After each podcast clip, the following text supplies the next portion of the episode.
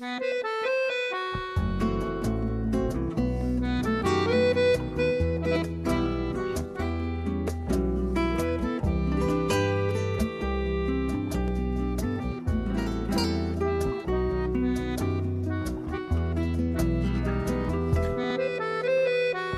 La danza es una manera de comunicarnos que desde tiempos inmemoriales son una parte del, es una parte del ser humano. En esta temporada tratamos de saber más sobre la danza, la danza desde la antropología, desde el disfrute, desde la tradición. Son muchas las vertientes que se presentan ante nosotras.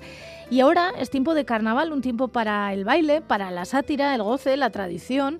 En la nuestra hay muchos elementos y muchos personajes que se repiten. Y para explicárnoslo está en Hágase la Luz el antropólogo, periodista, doctor en comunicación social e impulsor y fundador del portal Danza Oyer Araolaza. Kaixo Oyer, Egunon. Egunon. Bueno, en vista de todo lo que se celebra, ¿podríamos pensar que mm, en el mundo vasco los carnavales han sido muy importantes? En el mundo vasco y en el mundo de los humanos, por lo menos, han tenido mucha importancia y diría que todavía la tienen, aunque quizá le demos otros usos, otros significados.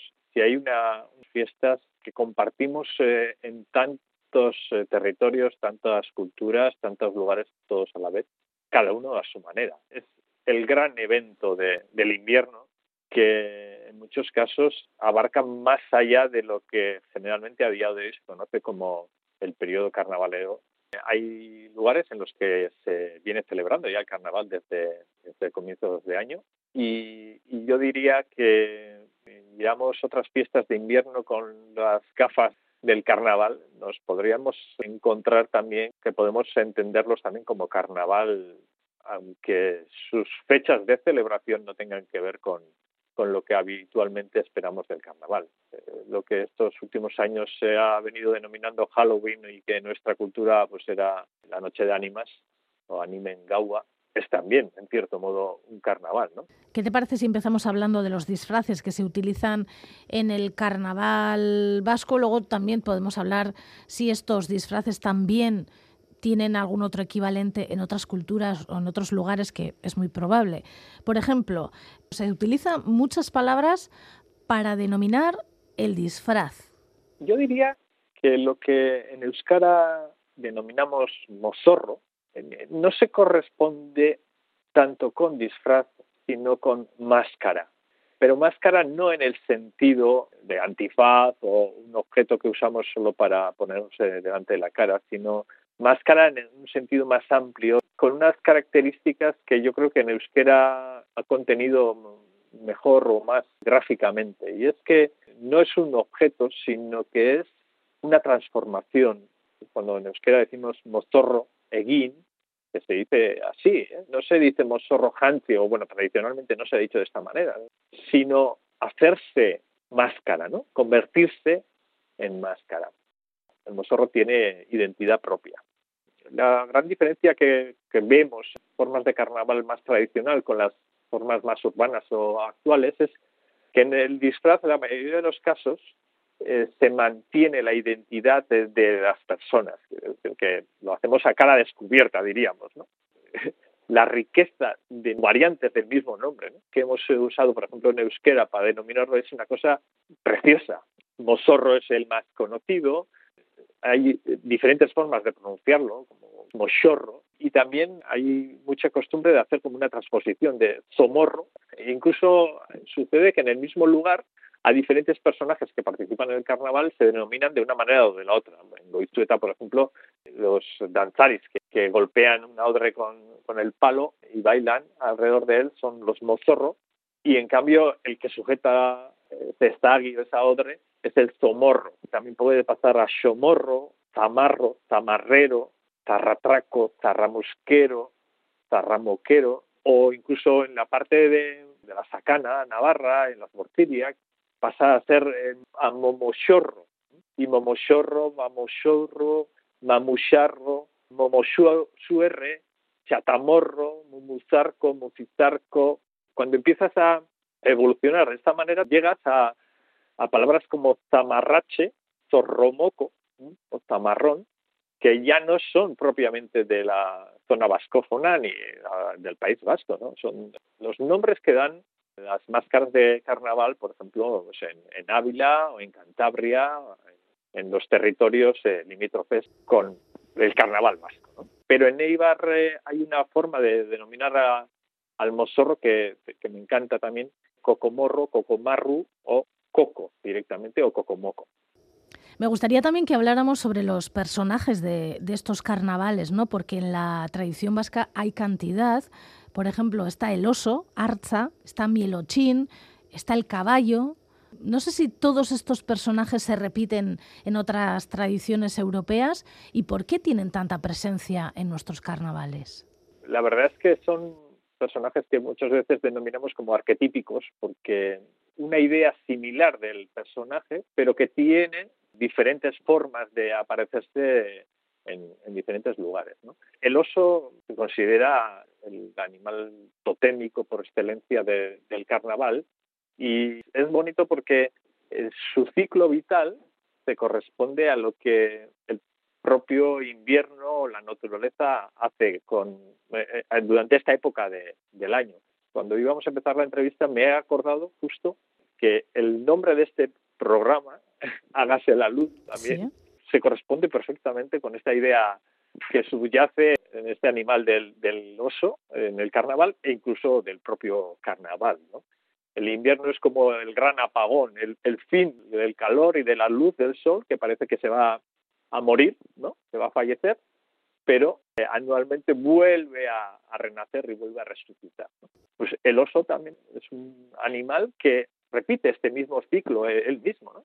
hasta que llega, generalmente en la cultura tradicional se habla de que saldría sobre el 2 de febrero, esto es por Candelaria, que es curioso también como Candelaria, ¿no? nos habla también de, las candelas, de las luz, o sea que es el momento en el que empieza a renacer la, luz, que, ya empezamos a ver sus efectos y que la primavera ya está tocando nuestras puertas. Y en ese momento el oso sale del cueva y da comienzo el carnaval.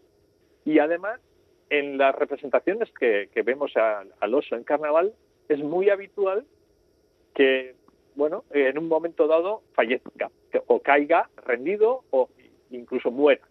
Y después es resucitado.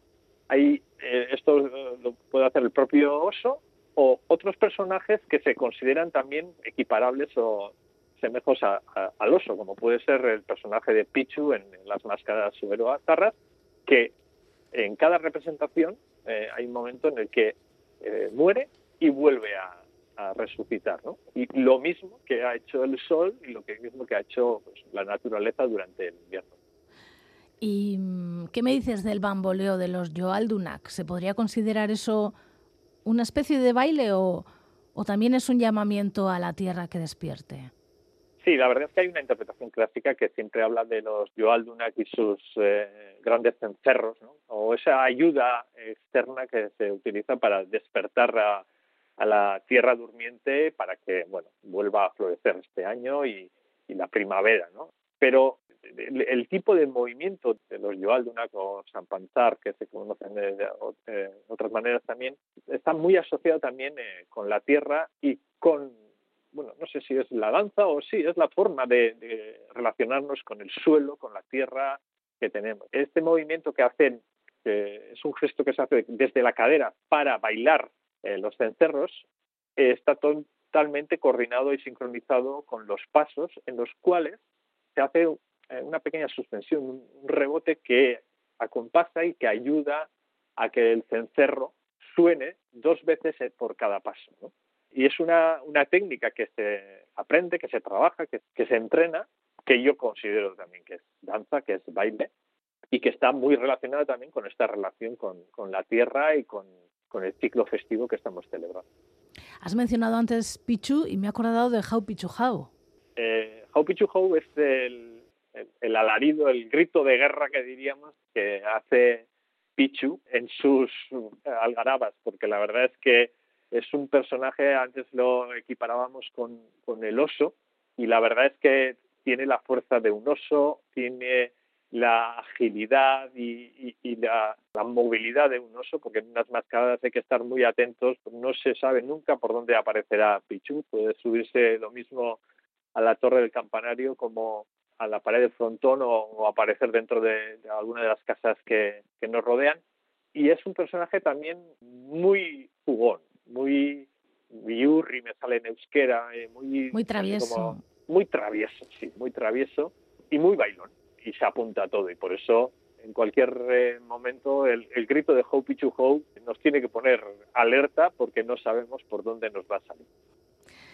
Bueno, pues hemos eh, hablado hoy en Hagas en la Luz de los personajes del carnaval, del carnaval, de su simbolismo, que tú nos has dicho que prácticamente en, toda Europa es parecido, ¿no? Son personajes arquetípicos que se repiten en un sitio y en otros. Eso es, sí hay una conciencia bueno, entre los investigadores de que estamos hablando de un, fondo común europeo que compartimos este tipo de, ritos y de, y de máscaras y que y esto nos habla de digamos podría hablarnos por lo menos de la antigüedad de esta, de esta festividad ¿no? de que se trata de una fiesta que venimos celebrando durante no sabemos cuánto tiempo de esta manera y que tiene ejemplos muy muy arquetípicos en, en muchas eh, zonas eh, diferentes. A nosotros nos pasó, eh, visitamos hace unos años una localidad italiana cercana a los Alpes que celebraba un carnaval y nos encontramos con máscaras, trajes, bailarines e incluso un mielochín que tiene otro nombre, pero que que, lo mismo pensábamos que estábamos en, en Land. Era una cosa increíble y además se acababa de la misma manera que acaba en Land, porque lo mismo que Mielochín y todos los personajes, los primos, suelo llamar yo, que hay parecidos a Mielochín en toda la geografía de los carnavales vascos, que son personajes o son muñecos de, paja o de, trapos en los cuales ponemos todas las cosas malas del año y lo culpábamos de todas las, eh, peores cosas que han sucedido durante el año y una vez juzgado y, sancionado muere en la, en la hoguera. Este mismo rito eh, nos lo encontramos en, esta localidad de, de, Italia, en Roca Grimalda, y, celebrado de la misma manera. Entonces, eh, bueno, esto todo nos hace ver que estamos ante un rito, una fiesta que, que tiene unas profundas raíces simbólicas eh, y que responde a, muchas inquietudes que hemos tenido los, los, humanos con el mundo que nos rodea. Y ha sido nuestra forma de intentar responder, de intentar vivir eh, ese mundo. Pues oye, Araolaza, ha sido un placer como siempre hablar contigo y tratar un poco de entender mejor estos rituales que repetimos año tras año en carnavales, que nos divierten mucho y que más allá de la diversión tienen un fondo simbólico y tradicional e histórico que, está bien saberlo y conocerlo, claro. Sí, y, aunque no lo sepamos, disfrutarlo porque esa es yo creo que la, la gran virtud del carnaval y es que entendamos o no lo que estamos haciendo, es un placer disfrutarlo. Es que ricas coller, urrengorarte. Sueri.